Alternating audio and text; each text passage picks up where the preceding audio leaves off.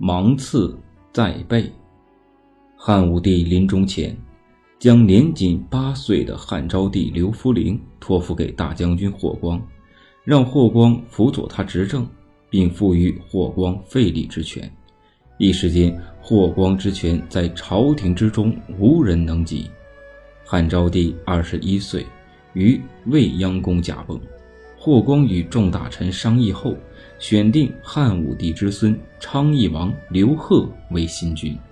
哪知道刘贺继承皇位之后，整日里饮酒作乐，胡作非为，不但经常在宫嫔居所之中寻欢作乐，还与汉昭帝的宫人。淫乱一团。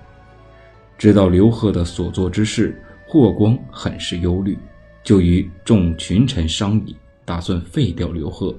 群臣表示同意。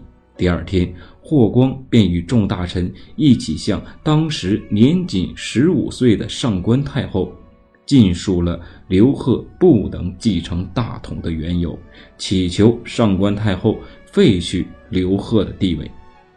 太后同意。便下诏废去了刘贺。接着，霍光奏行立武帝曾孙刘询为帝。刘询，武帝太子刘据之孙。在武帝晚年发生的巫蛊事件之中，太子刘据一家均被杀害。尚有襁褓之中的刘询，因玉立丙吉相救而免于一死。后来被送往民间的外祖母家进行养育，生长于民间的刘询深知生活不易，霍光遣人将刘询接到中正府，然后让他前往未央宫拜见上官太后。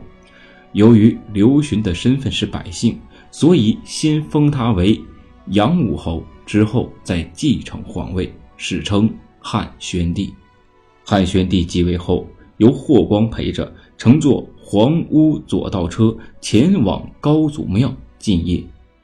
宣帝在民间听闻霍光威武权重，今日仔细一看，果然身高体长，面目严肃，目光炯然，心中十分的畏惧，惶惶难安，就如同有芒刺在背上一样，在车中坐立不安。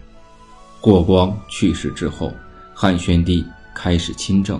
当他再次出游时，车骑将军张安世坐在以前霍光的位置之上陪着他。